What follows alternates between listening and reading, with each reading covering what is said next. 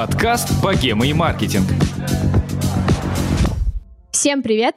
С вами подкаст «Богема и маркетинг». Меня зовут Саша Рудко, и к себе я приглашаю людей из креативной тусовки, бизнесменов и маркетологов, чтобы поговорить с ними про маркетинг и закулисье их проектов. Этот выпуск я хочу начать со знакомства со мной. Когда мы только запустили наш чат подкаста, первый же вопрос был, Саша, расскажи, пожалуйста, про себя. И я поняла, что я действительно очень редко что-то вам рассказываю про себя, кто я и почему я вообще э, всем этим чудесным гостям задаю вопросы про маркетинг.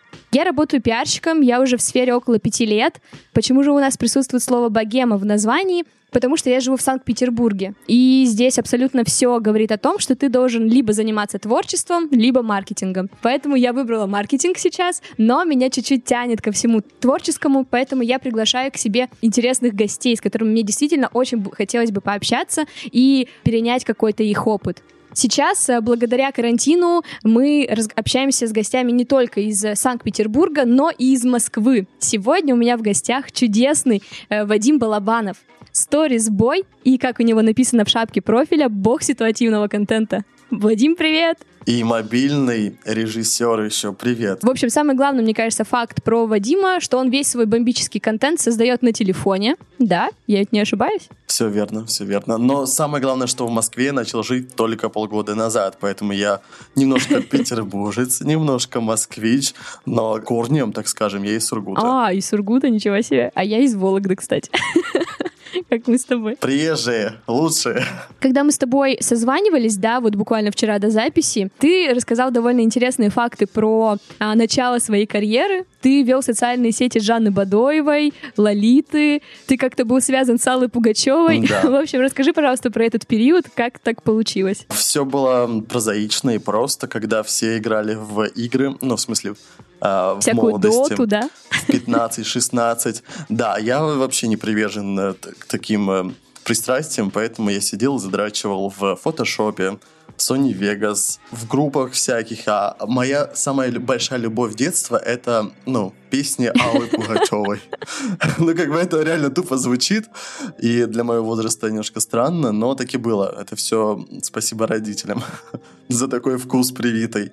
И в то время было очень развито всякие сообщества для артистов, и я познакомился через э, там группу поклонников Аллы Борисовны с менеджером э, Жанны Бадоевой. И мы сначала заговорили за счет вот Аллы, потом она говорит, слушай, я работаю с Жанной, давай а, попробуешь у нас, ну, с нами, в нашей команде поработать SMM. Тогда это, в принципе, ХЗ как называлось, и никто, ну, а этому, по крайней мере, не обучали ничего об этом мало было сказано. Тебе просто сказали, победи, пожалуйста, нам вот группу в социальных сетях, да? Да, вроде это было так, но я уже вообще очень мало что помню с того времени. Я начинал, и тогда как раз Жанна ушла из программы «Орел Решка». И в то время программа началась на российском телевидении. То есть, ты понимаешь, самый пик и самый вот жаркий период артиста, когда он выходит на большую аудиторию, это российская аудитория. Потому что украинский интер, ну, как бы там очень такая себе популярность. Про Жанну я вел э, ВК, я вел ее личный ВК, ее твиттер, даже твиты, которые я сам писал за Жанну, э, уходили в СМИ, это было так смешно. Но я же жил в Сургуте, она жила в Киеве, поэтому я с ней встречался пару раз, но при этих пару раз я организовывал ей встречу с поклонниками в разных городах. Это был э, Киев, Москва и Петербург. То есть э, я, живя в Сургуте, организовывал, находил э, локации, делал все эти встречи, нагонял людей. И реально, ну, людей было больше там 50 для фан-встреч. Это было тогда круто. В это же время я был в команде Лолиты, ну так это было туда-сюда, потому что тоже там по знакомству мы а, с менеджером тогдашним познакомились. И, собственно, менеджер Жанны тогда еще работала с фестивалем Аллы Пугачевой Крым Music Fest. И там я тоже вел эм, группу ВКонтакте, Facebook, там было там 3000 человек, а Жанну я довел до 15-20 тысяч. Это был 16 что ли, 15-14 год. Угу. Затем ты из Сургута переехал в Петербург, да, здесь, видимо, учился. Да, я поступил в кино и телевидение на рекламу и думал, что вот, все, началась классная жизнь. И при том, что я прихожу на первый день и я рассказываю о своем бэкграунде, и все таки вау, вот это крутой чувак, и я думаю, все, сейчас начнется движуха, сейчас я, блин, у меня реально, ну, для, для 17-18 лет у меня большой кейс, Мгм. ну, в плане опыта. Я думаю, что все, будет больше, будет круче, будет просто там... Но, но нифига. Универ не дает э, в, моей, ну, в моем направлении ровно ничего, кроме как э, э, ощущение тленности и, и все. Но, а бы как я его закончил, и я понял уже через неделю нахождения там на математике какой-то, на э, чем-то еще, что, блин, надо валить и нужно искать реально опыт. И тогда я пошел работать в коммуникативное агентство петербургское. И как же тебя так получилось, что из SMM а ты перерос в контент?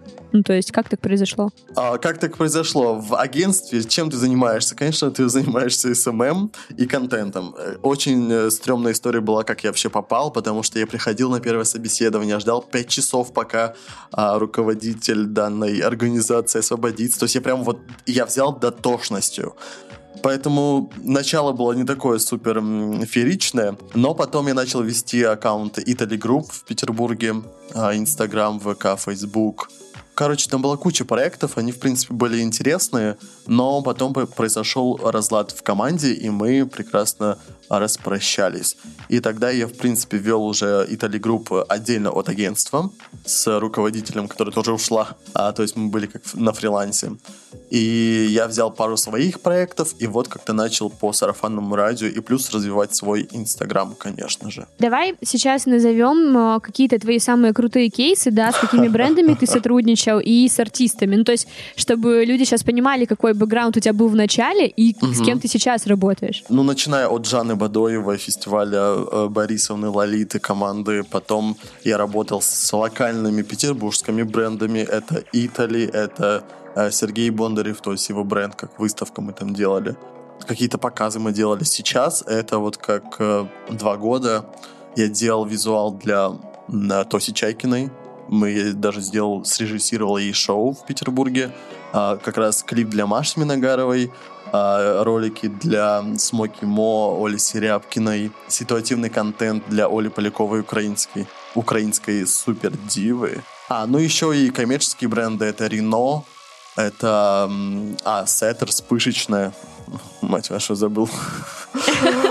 И да боже мой, очень много с кем я работал именно с коммерческих. iPort. Вот, короче, очень много всех. Но я понял, что артисты мне больше всего интересны, потому что это с детства такая была тяга к шоу-бизнесу, потому что я прям понимаю, что нужно сделать, чтобы этот клип посмотрели, чтобы, ну, то есть с, с точки зрения маркетинга и визуальной точки. А с брендами я так не супер охотно делаю, потому что, ну, я думаю, мы об этом еще поговорим, что самая идентификация это тоже очень важно для творческого человека, что ты либо ремесленник, либо ты позиционируешь себя как эм, художник и творец. И большая Мгм. была заминка с артистами в том, что тебя реально воспринимают как ремесленника, ну, который тебя, в принципе, не знают.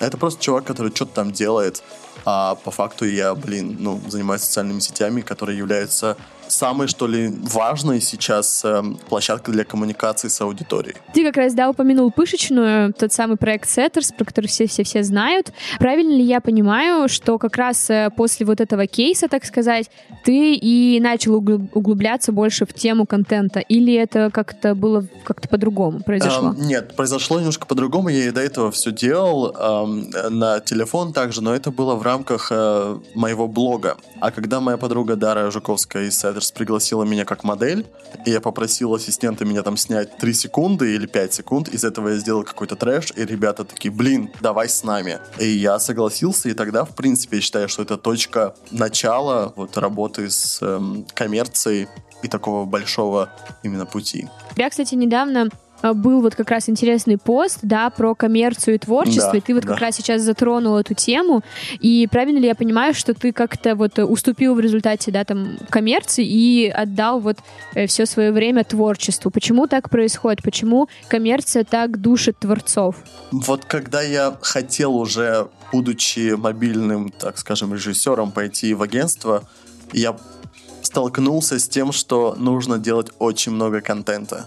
Как правило, в агентстве это конвейер. А я не супер готов на конвейер. И еще второй момент — это бренд. Человек, который работает на другой бренд, он должен быть сконцентрирован в большей части на нем. А я же такой, знаешь, набегающий. Как бы я не хотел, но внутренне я прям хочу развивать себя и свой бренд.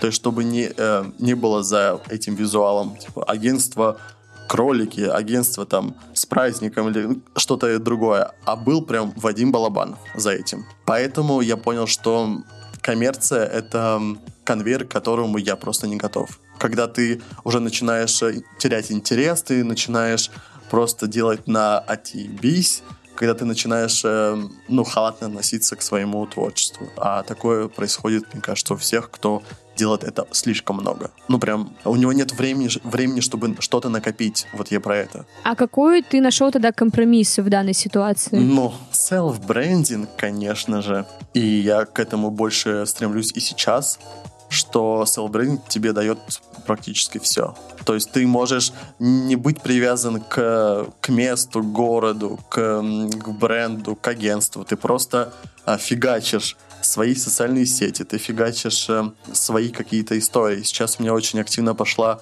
тема об, обучения, и обучение сейчас для меня это 40 или даже 50% заработка. Потому что даже лекции офлайн это просто для меня это просто отдушно, когда я вижу людей, когда... А я люблю стендапить, я обожаю на выступлениях шутить, какие-то конфликты внутренние, а, прикольчики создавать и меня прям заряжает. А когда тебе это еще прилетает за это 60 там, тысяч за там 2 часа, ну, ты понимаешь, какой это хороший а, толчок и прилив энергии. И до этого коронавируса прекрасного у меня прям началась движуха, которую я как раз и загадывал а, в этот год, чтобы стать... А, можно ли свои цели рассказывать? У меня да, есть... в смысле, конечно. Конечно, это нужно, ведь сторителлинг — это все. Есть три направления, про которые я мечтал и хотел. Это командировки, то есть чтобы не сидеть в одном городе, а постоянно перемещаться, и это обучение. То есть ездить с мастер-классами, ездить с э, какими-то спецпроектами. И вот у меня была, ну, начиналась движуха в Уфе, это был мой первый, так скажем, выездной именно мастер-класс потом у меня был Сочи, потом у меня Екатеринбург должен был быть 28 марта, в Ельцин-центр, охранительная площадка, потом Калининград, потом Киев. И я просто, да, ура, наконец-то мои, так скажем, э, истории ну, начинают сбываться. А вот коронавирус и такой, по. И, в принципе, если бы все состоялось, то я мог бы от коммерции, ну, максимально, так скажем, отказаться от нее. Потому что, в принципе, коммерция это бывает разная. Артисты это тоже коммерция, но там больше именно такой вот стиль, там красота, там ты можешь реализовывать идеи. А коммерция в большинстве своем не готова на что-то эдакое, на которое ты как себе, как художник, даешь вызов. А дело то же самое, что ты делал для пышечной, ну как бы, фу, быть таким художником. Я в твоем голосе услышала нотки а, грусти по офлайну, да. и я хочу тебя поддержать да. в этом. Я очень тоже скучаю по ивентам, а, по... Я также выступала тоже спикером там из про подкасты, про пиар, и, блин, как же это заряжает. А недавно я вела лекцию в онлайне, и это так необычно и так угу. как-то странно. Ну, типа, ты такой, а где люди, почему они не смеются над моими тупыми шутками? Ну, типа, как? Я еще ни разу, кстати, не вел онлайн, но у меня будет 20, там, какого 23 апреля, я буду первый раз вебинар делать, представляешь? Э, это даже необычный эксперимент. Давай поговорим немного про твой контент. Он у тебя довольно необычный, иногда такой даже немножко провокационный. Ты используешь, да, всякие интересные эффекты. Расскажи, пожалуйста, за кем ты следишь? Кто сейчас придумывает все эти визуальные тренды? Кто их задает вообще? Честно, хз. Потому что, когда ты начинаешь, я про это уже рассказывал, что ты начинаешь, ты копируешь, и это нормально, это и должно быть, потому что, когда мы учимся там играть на фортепиано, мы тоже повторяем какие-то сонеты, повторяем какие-то мелодии, это нормально. То же самое и с эм, визуаликой, чтобы делать классно, ты должен э, научиться у кого-то и вот взять этот код, его видение, и это нормально, и это хорошо. Поэтому, когда я начинал, я следил за визуалом артистов, я вдохновлялся клипами, как бы это бы сейчас глупо не звучало. Какой твой самый любимый клип тогда давай сразу назовем? Я предвзято отношусь к клипам, потому что клип для меня изначально это артист. Если тебе нравится артист, и как говорил Алан Бадой, что чем хуже песня, тем лучше должен быть клип, а чем хитовее песня, тем хуже может быть клип. Вот, здесь такая же история, что клип отдельно от артиста не существует. Поэтому я обожаю Мадонну в, рамках эм, западной музыки и Гагу. Поэтому их творчество, в принципе, на меня повлияло, и даже некоторые кадры, которые прям впивались мне в голову, я как-то хотел тогда повторить. А сейчас э, я уже отошел от того, чтобы копировать уж точно, как moodboard или inspiration использовать какие-то ролики, да, но уже в меньшей степени. То есть свои, свои работы я придумываю, ну, сам, без всяких, э, так скажем, левых э, историй. Хотя бывает иногда, что в Инстаграме мое творчество не всегда понятно и не всегда заходит. И, в принципе, я столкнулся с этим, когда я начал развивать блог, что мое творчество, оно непонятно сразу. Когда ты заходишь в аккаунт, тебе нужно время, нужно мысли, нужно мозг, чтобы понять, что там происходит. Поэтому я сейчас понял, что нужно наполнять свой Инстаграм, если ты хочешь стать популярным в рамках э, социальных сетей, то ты должен быть прежде всего понятен. Это не значит утратить свою какую-то необычность, эм, креативность, а это значит, что просто миксовать. Сальвадор Дали тоже использовал разные приемы общения, до гениальных, до самых простых. Даже мы с Тоси об этом общались, что я не хочу писать коммерческую и такую музыку, которая прям тупая, может быть. Но я считаю, что творческий, художественно одухотворенный э, творец там, и подобные синонимы, он может перевоплощаться. Сделать и супер просто, чтобы это было понятно всем, и как-то усложненно и заложить в этом какие-то идеи. И самое главное, моя история в видео, что я закладываю энергию. Каждый мой контент должен либо вдохновлять, либо заряжать. Пук в море, как это делают, например, многие блогеры, даже если мы говорим про контент, сторис, э, контент, который в ленте, и когда человеку нечего сказать, это чувствуется, и просто сотрясать воздух, ну, вот это не про меня. Но я решил, что буду делать более лайтовые фишки, и здесь как раз я использую инспирейшены. То есть это больше не про меня, это больше для аудитории, для, для того, чтобы быть понятным. И там я использую, например, например фишки ТикТока, которые хорошо mm-hmm. заходят там, и понимаю, о, в принципе, это легко, добавлять что-то свое, и получается вот в таком виде. Считаешь ли ты сейчас себя трендсеттером? Конечно. В рамках э, обучения, в плане того, что мои обзоры и мои приемы, которые я показываю, они хорошо разлетаются. Но это не трендсеттер. В принципе, у меня была третья цель, э, третье направление — это стать трендсеттером в СНГ. То есть стать номер один в рамках мобильного продакшена, чтобы как раз задавать тренды на визуальную составляющую, сделанную на телефон. И, в принципе, я как раз, ну, для этого этого я и делаю все направления. Это Инстаграм развиваю, Ютуб, э, Телеграм-канал, всякие спецпроекты делаю. Ну, я тоже считаю, если честно, тебя трендсеттером. Мне кажется, О-о-о. мы даже для некоторых твоих проектов использовали какие-то твои а, видео как референсы. Ну, типа, показывали, вот ты что понимаешь, вот так у меня должно. супер много видео, которые я не выкладываю, потому что я как-то либо стесняюсь, либо понимаю, либо думаю, что это недостаточно, чтобы это, ну, чтобы это осталось в ленте. Потому что в сторис я могу каждый день делать, э, когда у меня, например, прилив, а у творческого человека это по приливам обычно и действует. А, ты делаешь какие-то классные вещи в течение там недели, а потом выкладываешь из них, например, один-два видоса в пост. И поэтому, если бы я выкладывал больше контента, то у вас было бы больше а, муда и каких-то примеров для а, коммерческих брендов. Это да. Выкладывай их. Я думаю, все будут только очень рады и счастливы. Так э, пишите мне, что типа, а если я выкладываю сторис, то мне прям нужно реально написать, Вадим, круто, выкладывай это. И как-то мне дать понять, потому что иногда ты э, зашериваешься, и ну, взгляд твой теряется, и ты не понимаешь уже, что ты делаешь прям супер круто, а что ты делаешь на уровне, ну, норм. То есть э, ты хочешь сказать, что тебе вот как творческому человеку очень нужно, да, чтобы тебе отдача была большая, чтобы понять, нужно это там дальше постить или нет. То есть э, тебе нужно, чтобы люди э, какое-то свое вот, ну, восхищение все время э, высказывали, или это как-то по-другому работает? Ты понял мой вопрос? Я понял, но это работает по-другому. Когда вот э, ты хочешь, чтобы твое творчество максимально э, находило отклик, это вопрос эго потому что истинному творцу не нужно никакое подтверждение того, что он что-то делает классно. Когда ты хочешь, чтобы тебя хвалили, лелеяли, там, что ты говоришь, что ты такой классный, ну, это уже вопрос эго. Конечно, это приятно, но это не является первостепенным. И э, почему я говорю, что, типа, пишите мне, потому что я реально не понимаю, что иногда выходит очень круто, а, а что иногда... Ну, то есть для меня это может быть не супер.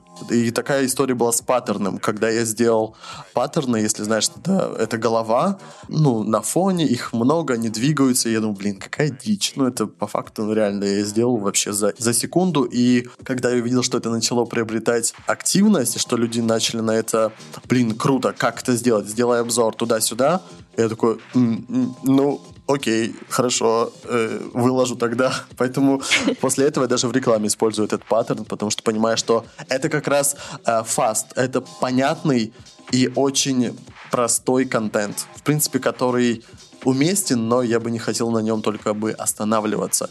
И как раз я увидел у тебя вопрос про ТикТок, и я уже могу сейчас свое мнение сказать про ТикТок. Такой момент, я была у тебя просто на лекции в республике, ты в Питере тогда рассказывал, да, и ты да, как да, раз да. сказал, что я не, не люблю эту площадку, я туда не хочу. И я Да. удивилась, потому Да. что вроде как эта площадка как раз для, для такого быстрого, красивого, ситуативного контента, и как так получилось, что творец как раз в этой области говорит, что он туда не хочет. Смотри, ТикТок — это прежде всего для зумеров. Зумеры — это те люди, которые потребляют контент простой. И я уже ранее говорил, что я не не люблю, чтобы мой контент был всегда простым, а чтобы он просто ха-ха, развлечение классно, который ты вот сейчас взял, схавал и, и все. То есть быстрое, быстрое раз- развлечение. А ТикТок именно подвязан на быстром а, удовлетворении каких-то своих эм, э, желаний, эмоций и потребностей в развлечениях. Это первое. Второе, что в ТикТоке в меньшей степени работает личность. Там работает контекст и сама история. То есть это может быть и я в рамках какой-то, какого-то видео, это может быть и, например, Ариана Гранде. Но Ариана Гранде за то, что у нее есть большая аудитория в, ну, в других социальных сетях, она за счет этого может набрать популярность э, ну, этого ролика. А я, например, использую эту же идею раньше, ну, просто пролечу, потому что э, некоторые идеи именно работают на личность. А многие и большинство идей в ТикТоке — это как раз контекст. И чтобы развиваться в ТикТоке, нужно делать контент именно под ТикТок. То есть, например, то, что я делаю, не всегда понятно, потому что оно больше привязано к личности и к тому, что я уже делал, и то, что... а, то есть, отвязано от меня, оно непонятно людям. Оно непонятно, типа, а, классно, но как-то как-то сложно, как-то непонятно, как-то вот как-то не так. А делать специально для ТикТока, ну, я попробовал, у меня есть там 5 роликов, но как-то мне не прикольно. То есть я не кайфую от этого. И я понимаю, что сейчас я хотел, точнее, у меня был запрос на том, чтобы сделать ТикТок для одной звезды российской эстрады. Я придумал пару сценариев, которые... В принципе, я смотрю ТикТок, и он классный как inspiration, как просто времяпрепровождение. И я понимаю, что там заходит, поэтому я написал классных там четыре сценария, и, ну, за счет коронавируса это все прекрасно отложилось. Но развиваться там я бы не очень хотел, хотя мне маркетолог, который использовал, ну, анализировал мои страницы, сказал мне в итоговом выводе, тебе нужно идти в ТикТок. И я понимаю, что, м, ну, нет. Мне YouTube дает намного больше, намного больше трафика, чем TikTok. В ТикТоке ты должен становиться заложником ТикТока, образа, который есть в ТикТоке, и там больше идет работа на внешние формы, на внешность, на контекст, на, ну вот на все вот это, которое я не очень хочу в этом развиваться. То есть это форма. Это форма, которая для взрослых, например, людей не всегда понятна. И почему-то большинство зумеров, ну, потому что они... э, Ладно, я уже в эзотерику уйду, если скажу причины этого. Слушай, ну это довольно интересный аргумент в пользу того, что ты не хочешь идти в ТикТок. Но мне кажется, это важно, да, если ты внутренне чувствуешь, что не нужно туда идти, то, как бы, конечно, не нужно себя заставлять. У тебя прекрасный Инстаграм, поэтому... Да, Инстаграм, я понял, что Инстаграм, Ютуб — это прям те площадки, которые мои, и где мой контент супер заходит, где ты можешь зайти в уже на Инстаграм-аккаунт, увидев мой, например, ролик в рекомендациях, и ты поймешь, блин, это прям реально круто. А зайдя в такой же контент и на такой же визуал в ТикТоке, ты просто пролеснешь, потому что это, ну, вот другое, это совершенно другое. Давай немного проговорим про тренды, да, сейчас визуальные. Так как мы, конечно, находимся в подкасте, тебе их придется как-то словесно описывать, но ага. мы пообещаем всем слушателям наш телеграм-канал подкаста «Богема маркетинг» вы можете так э, и написать в поисковике, либо зайти в описание и найти ссылочку, мы скинем все вот эти референсы от тебя. Поэтому давай расскажем, какие же сейчас тренды существуют, может быть, два, три? Ну, во-первых, э, меня бомбит, когда до сих пор многие блогеры используют обработку лайтрумовскую, прям такую ядреную, когда там тени, когда вот 2015 такой в лучшем случае. Это вот реально уже нет. Если мы говорим про лайфстайл, визуал, то я за то, чтобы делать э, первое направление. Это максимально естественные тона. То есть мы обрабатываем фотографию, но не даем ее а, супер какой-то а, искусственности.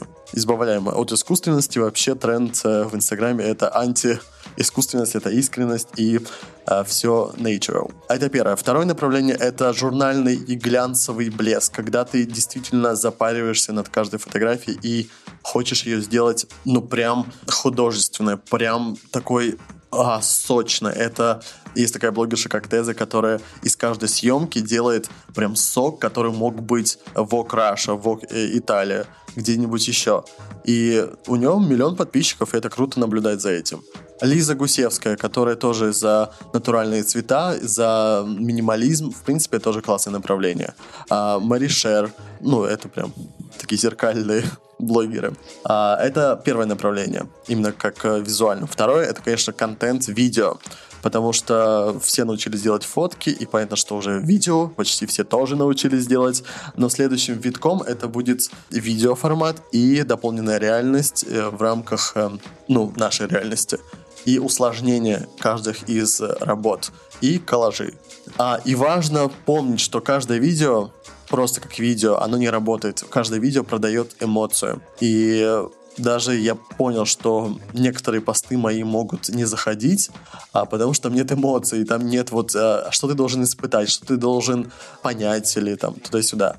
Тот ситуативный контент, который, например, я делал на 14 февраля, когда я просто придумал на изи Валентинку, снял это на хромакее, она набрала намного больше отклика, потому что это А, ситуативность, потому что Б, это юмор, который понятен всем, а юмор очень хорошо продает. Почему вайнеры популярны? Потому что юмор самый, так скажем, низший из вариантов э, контента, который легче усвояем, который э, может быть понятен и в Сургуте, и в Москве, и в Нью-Йорке, плюс-минус. Вот. Ну и, конечно же, про ситуативный контент, который я уже выше упомянул, тоже тренд, который говорит о том, что Э, не нужно затягивать, и контент сейчас живет не так много времени, и ждать там даже три дня, пока вы что-то там смонтируете, но это уже недопустимая роскошь. Нужно выкладывать как можно быстрее, если это какой-то инфоповод.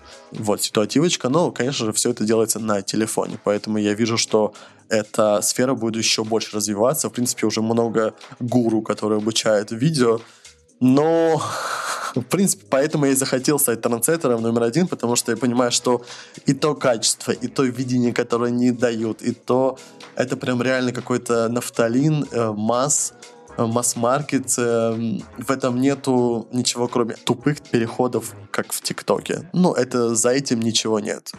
А это самое, как мне кажется, грустное. Если говорить про тренды и бренды, всем ли брендам нужны эти визуальные решения? Всем ли они подходят? Честно, я так рад, что я ушел от коммерческих брендов, когда их я тоже вел SMM, потому что вот честно, честно сейчас скажу, возможно, кому-то это не понравится, возможно, кто-то со мной не согласится, это нормально, но я не слежу ни за кем из коммерческих брендов, потому что я вот сейчас, в 2020 году, не понимаю, что там должно происходить, чтобы я заследил за чем-то. Даже какие-то паблики, условно, даже сеттерс, которые делают полезный контент, ну, мне не интересны. Потому что это очень легкая, ну, информация, которая, в принципе, понятна и лежит а, на поверхности. А другие какие-то, ну, сложные и такие инсайды идут уже в, в курсах который, в принципе, интересно послушать. И поэтому ни на, ни на какие коммерческие бренды я не подписан, только, ну вот здесь я оговорочку сделаю, я подписан на коммерческие бренды, которые занимаются визуалами, то есть Vogue, это всякие журналы западные, где просто ты а, окружаешь себя красивой картинкой, но это не теремок, это не мегафон, это не там DJI и не какой-то другой бренд, который именно прям построен на том, чтобы сделать вашу связь более тесной, чтобы продать и так далее. Поэтому какие тренды в, в коммерции мне кажется, главный тренд — это личность. И это понятный тренд, что за каждой личностью, точнее, за каждым брендом стоит личность. Это Apple, это э, Facebook, и тут у нас ассоциации. Кто? Марк Цукерберг. Да, я, ну, понимаешь. Личность. Даже у любой кофейни должен быть человек, который за этим стоит, который показывает, что вот, это мое детище. Тогда плюс-минус в этом может быть какой-то интерес. Но когда мы постим только кофе, рецептики типа хорошего дня, ну, пока. По мне не стоит судить. Возможно, так будет э, у всех там через пять лет, что всем это реально надоест и будут следить за теми брендами, которые прям делают условно революцию, которые делают, ну, за которыми есть не просто визуал, а за которыми есть какие-то постулаты в плане идей, что мы не просто делаем кофе, а мы хотим, чтобы это кофе, и мы специально, например, сделали какой-то завод, мы спе... то есть есть история, есть бэкграунд, есть сторителлинг, когда ты прям реально в эти ценности вникаешь, которые не просто на уровне, там, мы сделали что-то, а глобальные ценности. Ну, экологичность плюс-минус, но тоже сомнительный. Хочется дополнить твою мысль.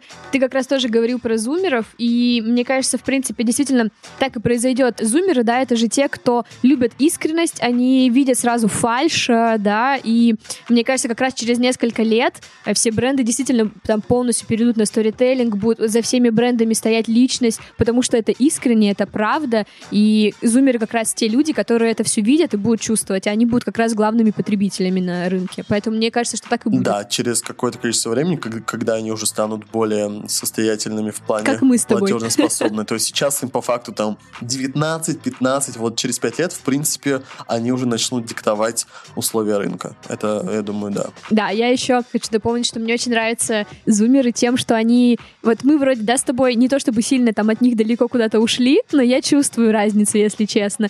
И мне очень нравится, что они м, открыты миру, ну, то есть они очень толерантные в большинстве случаев, они э, готовы все принимать, всех любить, и мне кажется, это так здорово. Ну, смотри, я бы... Вот я прям хочу, прям хочу, потому что сказать эту тему, э, я понял, что э, в блоге у меня не хватает мнения, потому что я слишком такой обтекающий, не ходящий в какие-то конфликты, не высказывающийся про какие-то важные темы, и я понял, что это мне играет больше в минус потому что, ну, хотя до недавнего времени считал, что это типа норм, я не хочу никуда влезать, потому что, ну, не моя стезя. А сейчас я понял, что я уже более-менее скон... сформирован, чтобы высказывать мнение. И по поводу зумеров я хочу прям высказаться, потому что важно понимать, э, кто-то опять-таки согласится с этим, кто-то нет, но с точки зрения эзотерики, ну, я еще там на Таро, астролог, там вот это все, да, мне 23, и я чувствую себя порой бабкой. Короче, после 2000 года рождаются новые и молодые души. То есть я верю в перерождение, я верю в том, что мы перерождаемся, и люди, которые родились до 2000-х, они более опытные. То есть, возможно, у них было на счету у, у души 10 жизней, 15, 20, там, сколько угодно. Но когда наступает тот период нулевых, потому что там даже цифра нумерологическая очень маленькая, там происходит обнуление, новые души входят в наш мир и начинают щупать. И как раз это зумеры, которые не способны почувствовать глубину которые действуют по верхам. Почему я не люблю ТикТок? Ну, именно глобально. Ну, в принципе, не люблю, это грубо сказано. Что он как раз и показывает, что а, они не способны на глубину, не способны сконцентрироваться на чем-то долгом. И я прям вижу, что многие зумеры то сюда, то туда, то не музыка, то не... То есть они не определившиеся, и это нормально, когда они пробуют разные сферы для, для реализации, когда они... У них почти чистый мозг, они без всяких внутренних оград, и они поэтому хорошо относятся и к ЛГБТ. Весь ТикТок это построен на вот такой лояльности к сообществу. Это экологичность. То есть они такие маленькие дети, всю жизнь они будут такими, которые будут познавать, и которые типа, там добро, да, значит мы за добро, ну что-то такое. И самое еще важное, что я проанализировал, что люди, которые ну, жили в 90-х, кто у них были из молодежи трендсеттеры и звезды? Майли Сайрус, ну, то есть Ханна Монтана, Джастин Бибер, которые в 15 лет уже начали бомбить. Это Бритни Спирс, то есть которые с, с малых лет уже показывали свою гениальность. По факту они уже могут ничего не делать, потому что они оставили большой след. Сейчас кто у нас из молодых зумеров является гениальным? Тиктокер Володя XXL, ну сорян, как бы нет тиктокеры, по факту, они, ну, блин, только развлечения. Ничего больше они за собой не несут, к сожалению. Они не, не даже не ставятся... Кто там есть самый популярный тиктокер из мира? Чарли какая-то и Пейтон, вот. Пейтон и Бритни Спирс. Джастин Бибер. Ну, как бы вообще разное. Человек просто снимает видосики, развлекает, производя просто вот такой быстрый контент. И Джастин, который вдохновлял собой, вдохновлял своей музыкой, своим предназначением. Это вообще разное. Единственного, кого я мог вспомнить, так это Билли Айлиш, который, в принципе, хоть как-то перевернула ну как перевернула, просто показала другую сторону музыки. Вот, поэтому э, все доказывает, ну, по крайней мере, я так думаю, что это еще теория доказывает как раз, что звезд, которых из умеров, их вообще супер мало, которые как-то влияют на нашу жизнь и показывают свою именно вот гениальность и глубину. Ты не думаешь, что это какой-то такой уже, как бы сказать, в общем, мне кажется, это как будто, знаешь, мы такие, типа, сидим старенькие уже на, на эту молодежь наговариваем. У тебя нет такого ощущения? Вообще нет, вообще нет. Я себя не... Я могу быть и зумером, могу быть и миллениалом, могу быть и бумером. В принципе же это условное деление. Это не деление по году рождения, это деление по взглядам. И я могу, как э, художник, я могу где-то сделать, сделаться зумером и сделать контент для зумера. И я могу это делать, но просто мне это не супер интересно. А, но иногда я это делаю. Могу быть миллениалом и там уже что-то делать. То есть я могу быть переходящим. И, возможно, у тебя такая же тема, что ты можешь быть и найти общий язык и зумером, и бумером. И, возможно, это наша такая суперсила. Мы с тобой переходим к рубрике «Гаденькие вопросы от редактора». Ага. И первый вопрос такой. Какие работы сколько тебе... А, окей. А, ты Я хоть... сколько ты зарабатываешь. Ну, если очень хочешь, можешь ответить. Да, я могу сказать единственное, что миллион в месяц я еще не заработал э, по своей глупости, потому что большая проблема именно художников, что они именно большую, в большей степени внимания дают именно вот какой-то такой некоммерческой деятельности. А когда ты понимаешь, что, блин, даже онлайн-курсы — это охренительный заработок, ну, в принципе, я это понял только на карантине, потому что до этого у меня заработок состоял а, из офлайн в большей степени, а онлайн это было как, типа, такое... Дополнение. А, да, дополнение. То есть сейчас я понял, что, блин, в принципе, я могу и онлайн хорошо жить.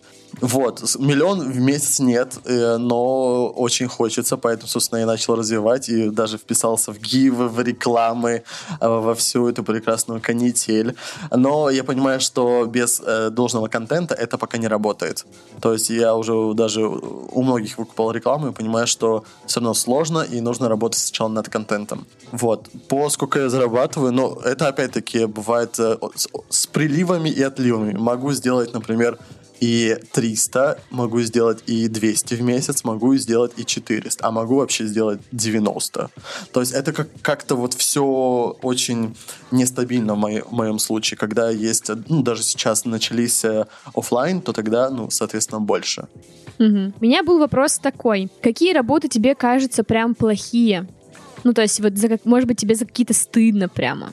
Э, ну, а какие мне стыдно? Мне стыдно немножко за свой контент, который, точнее, за период и то, что люди это наблюдали, когда я после хорошего, так скажем, старта в визуальном контенте, когда была пышечная, когда э, был там мегафон, когда были еще локальные бренды. Я почему-то, ну, возможно, так нужно было, э, я ушел в магию. То есть я почти год изучал вот всю эту практику, всю эту историю. И мои сторисы, мой контент, это было больше про про вот это. А ты понимаешь, что людям не всем это комфортная тема, не все готовы ее воспринимать, многие отрицают, чтобы не брать ответственность за свою жизнь. Ну, короче, бла-бла-бла. И тогда я вот сейчас наблюдаю за теми историями, за теми постами, я понял, блин, Вадим, зачем? И тогда я реально растерял большое количество аудитории. И за тот период мне прям стыдно было кайфово, что я проработал многие свои внутренние моменты, но именно в профессии я тогда прям подслег немного. Но, возможно, нужно было, чтобы сейчас я какие-то новые горизонты там осваивал. Угу. Расскажи, пожалуйста, про проект, который должен был бы выйти, но в результате он не вышел. О, это прям большинство. Шутка. Ну, например, эм, подкаст потому что я год назад очень хотел записать подкаст, я начал записывать, точнее, уже на, находил студию. Первым гостем у меня должна была быть Ольга Кравцова. Я тогда с ней познакомился на конференции, где ты тоже была. Я с ней записал э, интервью, видео, и говорю, блин, давай пообщаемся, ну, в подкасте. Я прям хотел, чтобы она была первой. Но она как-то, да я не могу, там, это в Телеграме мы общались, она немножко подслилась. И я такой начал составлять общий список, с кем бы я хотел пообщаться, и я понимаю, что этот список кончается в Петербурге на пяти чело... э, пять человек, короче. А больше я вообще не знаю, и мой э, круг не настолько широк.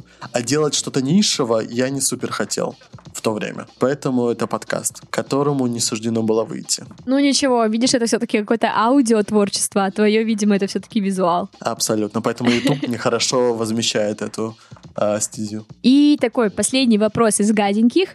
Были ли у тебя конфликты с клиентами? Расскажи про самый запоминающийся такой конфликт. Но мне кажется, это такой гаденький вопрос, который я сам попросил себе задать. А, да вообще, у меня с артистами как-то не супер складывается, хотя это классная тема, и для меня, потому что это мои кейсы, но по итогу как-то получается все ебано. Вот честно, другого слова я не могу назвать. А, недавний конфликт, точнее как, год назад я сделал для Маши Миногаровой клип а, под ее песню шутушную, так скажем. А, я сделал анимацию, собрал весь клип и Ой, блин, там прям такая история долго. Ну, короче, и даже сейчас она выложила этот клип спустя год и без всяких упоминаний, без всяких отметок. И когда я попросил свою аудиторию напомнить, ну, типа, как-то поддержать меня, что под комментариями этого клипа, и даже Гудков выложил этот клип, она написала очень непри... неприкольный комментарий, который меня, ну, не то чтобы оскорбил, я просто понимаю, что мое мнение о известном человеке Маши, оно пострадало. Хотя я начал э, лазить даже в телеграм-канал, чтобы посмотреть пруфы, что она откровенно пиздит.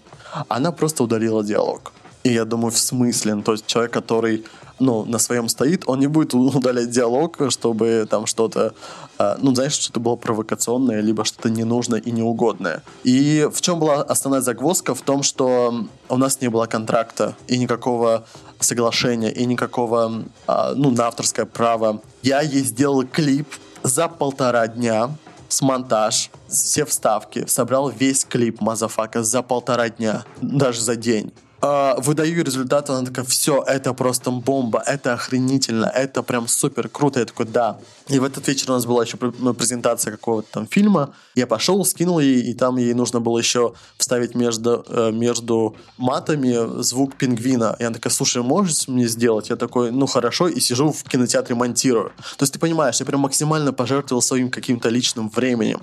Я пожертвовал, блин, своим вниманием, что я за полтора дня человеку создал то, что не мог другой сделать ей, например, неделю. И потом она выкладывает и отмечает меня. Я такой, ну классно, от нее там пришло там не супер много, но в сторис опять-таки отметки никакой не было, просто там сделал то то-то. И я выкладываю к себе пост, где я пишу, что вот я для Маши создал такой а, визуал, и э, отмечаю ее, и все. И она там даже мне ничего не ответила. Как-то уходит время, и я ставлю свой пост, который я всегда, каждый пост свой ставлю в промо-акцию. И она мне скидывает на третий день моей промо-акции, типа, какого фига? Ты рекламишься на моем имени? Ты что себе, я с тобой больше работать не буду? А я такой, «М, в смысле? Ну, типа, это мой пост. Я автор тех анимаций, которые я сделал. Там даже нету каких-то твоих э, с масками э, фишек, там только вот мои анимации, которые я собирал. Я такой, ну хорошо, если это как-то, ну, тебе не нравится, то давай я удалю. И я удалил промо-акцию. Хорошо. Потом она выкладывает второй пост с э, этим клипом и не отмечает меня. И я ей пишу в Телеграме, типа, Маш, привет. Слушай, не могла бы ты меня отметить? В ответ игнор. И я такой, в смысле? Ну, как бы, что за дичь? Ну, для меня это вообще не ок. Я такой, окей. И когда у меня был э, воркшоп через какое-то количество времени, там через м, две недели, э, ребята, которые меня промотировали, они сделали макет с э, Машей. Типа, хочешь, а, ну, там тебе расскажет э, клипмейкер, который сделал Маше клип, бла-бла-бла. И она мне снова скидывает этот скрин, и я не знаю, откуда вообще, кто ей доносит, она сама сидела, это все высматривала. И, и скидывает мне этот скрин в Телеграме, я же тебя просила, почему ты, бла-бла-бла-бла-бла. И, ну, там начинается откровенный сер. И я просто не отвечаю. Я такой, ну, как бы, ну, сорян, мое какое-то внутреннее доверие и уважение к этому человеку прошло. Потому что, когда она мне написала с какими-то такими, типа, удали туда-сюда, я сказал, хорошо. Но когда я попросил человека в ответ указать меня, во второй раз, хотя человек изначально клялся, я буду тебя везде отмечать, туда-сюда, по факту не в сторис, только один раз в посте. С последующие публикации ни разу про меня не было сказано. И я считаю, что это, во-первых, э, она аргументирует, что Балабанов, ее прям открытая речь, ну прямая, Балабанов получил за это деньги. Дорогая моя Маша, я получил за это 30 тысяч за полтора дня, которые я сидел и монтировал весь, весь этот клип. это первое. И второе, мы не заключали никакой договор. И по факту это я автор. И я могу прекрасно как мне кажется, и с точки зрения закона говорить о том, что ну, я автор и могу использовать в своих а, социальных сетях данный материал. И имею, так скажем, право быть подписанным в том, кто это сделал в других публикациях. Ну, вообще, на самом деле, мне кажется, даже странно немного, почему Маша так э, реагирует, ведь она же работает моделью, она работает со многими фотографами, и, по-моему, она их отмечает и так далее. Ну, то есть, мне кажется, как раз модель понимает, насколько важна роль человека Автора. там за камерой, за тем, да, да, тот, кто монтирует.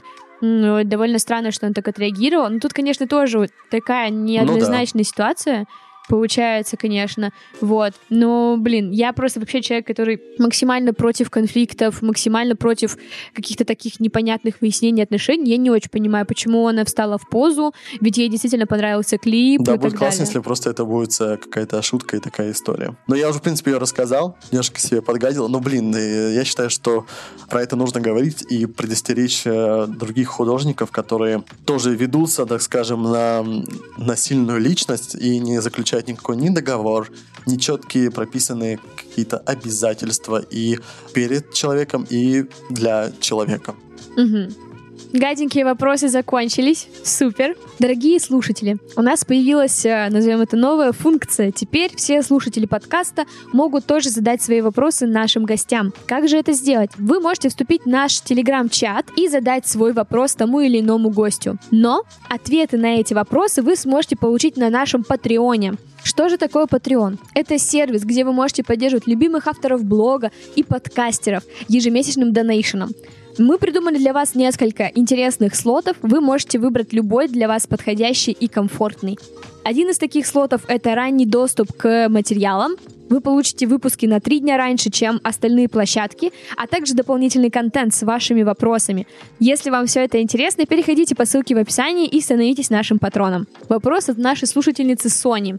Как тебе новая обложка журнала Vogue, где она вся белая? Как тебе вообще такой визуальный ход? А, ну, этот ход, так скажем, не нов. Таких э, обложек была тьма черные, красные, синие. Белое классно э, в период условно чумы не устраивать какие-то празднества. Хотя я думаю, что было бы круче, если бы э, они сделали фотосессию в FaceTime, которая сейчас тоже актуальна, и там ну, какую-то вот такую более бытовую и простую тему. А они опять-таки сделали ход, типа мы а, сохраним лицо, мы сохраним э, вот эту премиум э, взгляд и сделаем просто белую обложку. Не искреннюю, не простую, а именно немножко с э, выебончиком, типа просто белая, вот просто белая, а не какую-то с точки зрения поддержки, показать именно изоляцию домашнюю. Ну, поэтому двояко. Вроде классно, но у меня это не вызывает никаких эмоций. А я, когда на нее посмотрела, я, наоборот, подумала, блин, это так интересно, как будто, знаешь, вот Италия, начиная с чистого листа, вот они сейчас, типа, обнуляются. Ну, кстати, да, как-то так. может быть. Так что, может быть, там нету пафоса. А может быть, и есть. А Кто может быть, знает? есть. Просто глянец любит пафос, поэтому да, да, да. они от этого никогда не отойдут. Следующий у нас вопрос от слушателя Даниила. Ты уже там ранее говорил про своих конкурентов.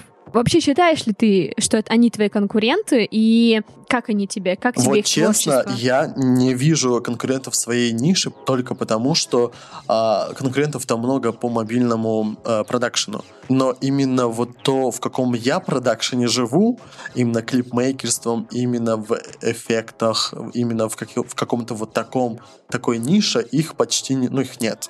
Есть э, те, которые действуют на уровне креатива, там, условно, ТикТока, появление, там, смена одежды, бла-бла-бла. Таких море. Поэтому грубо говоря, конкурентов я у себя не вижу. Но а, их очень много, которые преподают и которые делают тоже классные иногда вещи. Но я за то, чтобы любой человек, который преподает, показывал себя, и свои приемы, а не просто пиздя их у других, потому что очень часто люди, а, ну, реально начинают преподавать. Я даже вчера видел рекламу моей ученицы, которая вот просто взяла под копирку мой, мой способ монтажа, который я придумал, а, и она просто, ну, рекламится, ой, хочешь узнать так? Купи. И я такой, ну, окей. Если тебе совесть позволяет, то продавай дальше. Следующий вопрос тоже от Данила. Что бы ты первое выложил в сторис, оказавшись на Марсе? Ой, конечно же, я бы выложил, я бы поставил телефон, а, опер бы его об камень, пошел бы, а, нажал бы на play, походил бы по планете и потом бы наложил много звезд.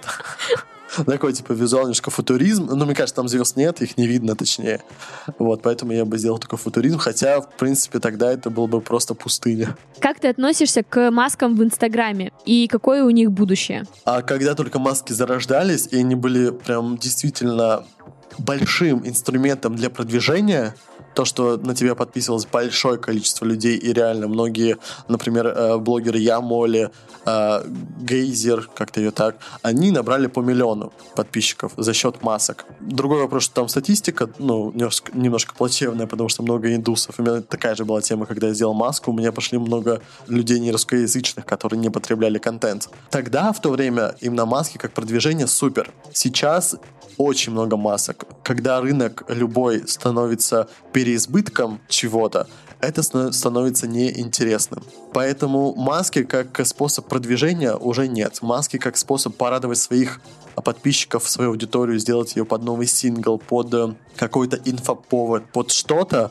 под какой-то контекст, это круто но воспринимать маски как вот дар божий, что я сейчас сделаю маску и все у меня изменится в э, блоге, ну, уже глупо это.